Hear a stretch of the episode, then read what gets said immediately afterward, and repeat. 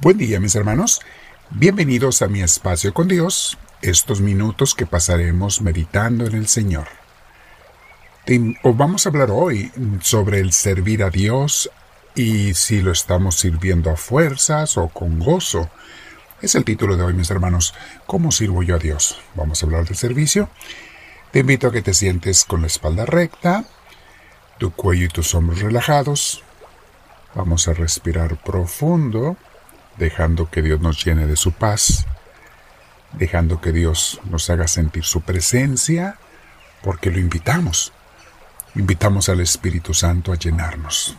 Espíritu Divino, no solamente te pido que entres en mí, sino que me ilumines, que me enseñes, que me guíes, que me digas qué es lo que debo de pensar, hacer, sentir, etc. Respiramos profundo, mis hermanos deseando recibir a nuestro Dios. Con mucha paz, exhalas despacio, volvemos a hacerlo. Hazlo varias veces, cuantas veces lo hagas es bueno y siempre procura respirar por la nariz. No solamente es lo más higiénico para tu cuerpo, para tus pulmones, sino también es lo más saludable, lo mejor. ¿Ok? Si puedes hacerlo, porque hay gente que está imposibilitada, pero si puedes hacerlo, Hazlo un hábito, siempre respirar por la nariz lo más que se pueda. Bien, vamos a meditar hoy, mis hermanos, les decía sobre el servicio. Eh, a veces veo o vemos que no todo el mundo que está sirviendo a la iglesia lo hace con gozo. Y nos da gusto que haya servidores, toda iglesia tiene que tener servidores. Eh, hay algunos que lo hacen a fuerzas, otros sin ganas o motivación, algunos sin entusiasmo, y por el otro lado hay aquellos que están muy motivados, muy emocionados sirviendo a Dios, eh, con, con alegría, con gozo, como debe de ser. Lo gozan ellos y hacen que otra gente goce también el servicio que les brindan. Y la razón por la que algunos no sirven con alegría es porque no entienden la gran dignidad y honor que hay en el servir a Dios y a nuestros hermanos.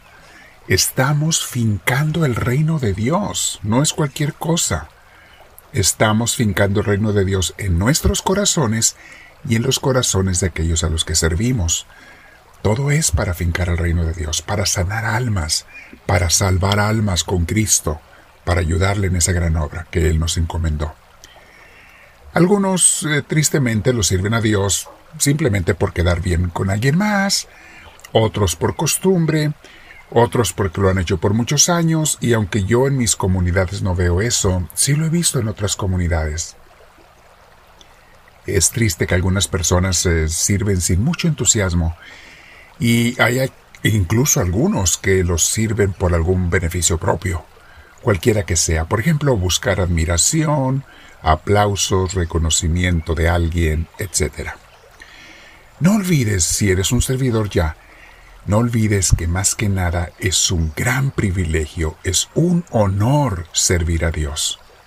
Como dijo San Pablo y está en Hechos 20:24, dice, Considero que mi vida carece de valor para mí mismo, con tal de que termine mi carrera y lleve a cabo el servicio que me ha encomendado el Señor Jesús.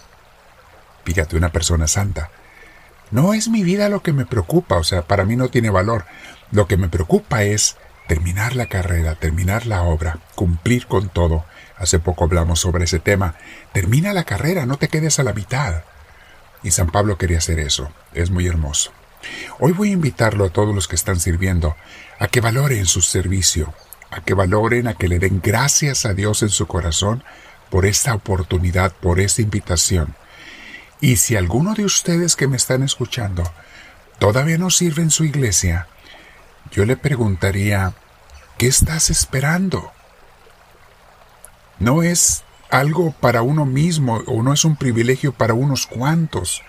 Es una acción y un compromiso de todos los cristianos.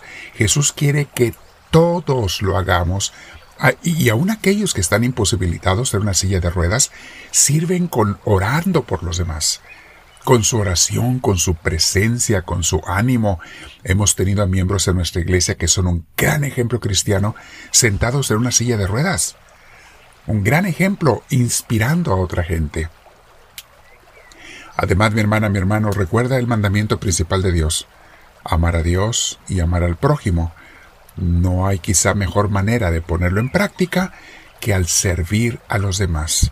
Lo haces por amor a Dios y, ser, y amor al prójimo.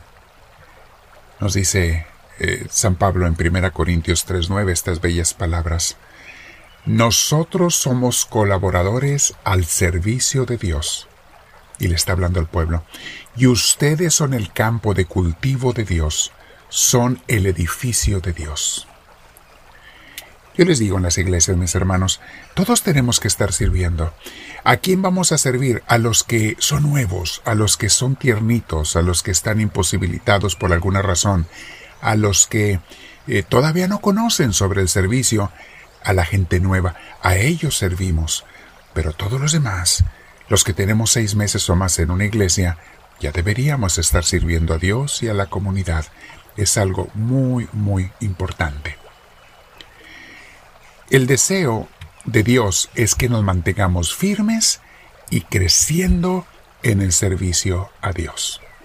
Fíjate cómo nos dice también San Pablo en, sus cartas. Él tiene mucho sobre el servicio porque San Pablo le habla a comunidades que él había formado y sabe que una parte, un pilar esencial de la comunidad es el servicio. Dice así, 1 Corintios 15:58. Por lo tanto, mis queridos hermanos, Manténganse firmes e inconmovibles, progresando siempre en la obra del Señor, conscientes de que su trabajo en el Señor no es en vano. Hay que mantenernos firmes, eso dice San Pablo.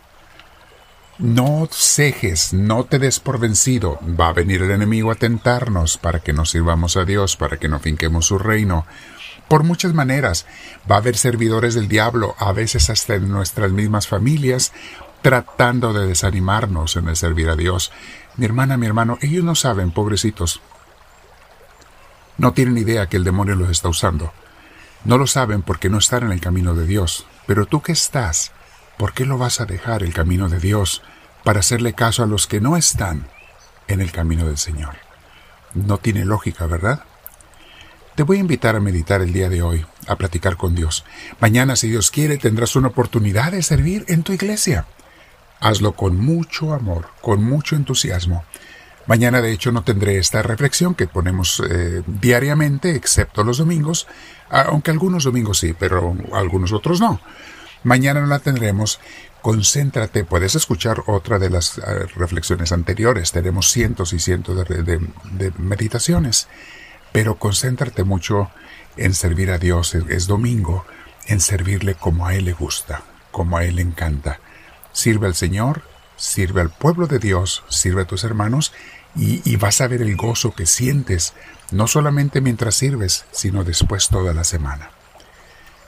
Quédate platicando con Dios un rato de oración y dile, háblame Señor, que tu siervo te escucha.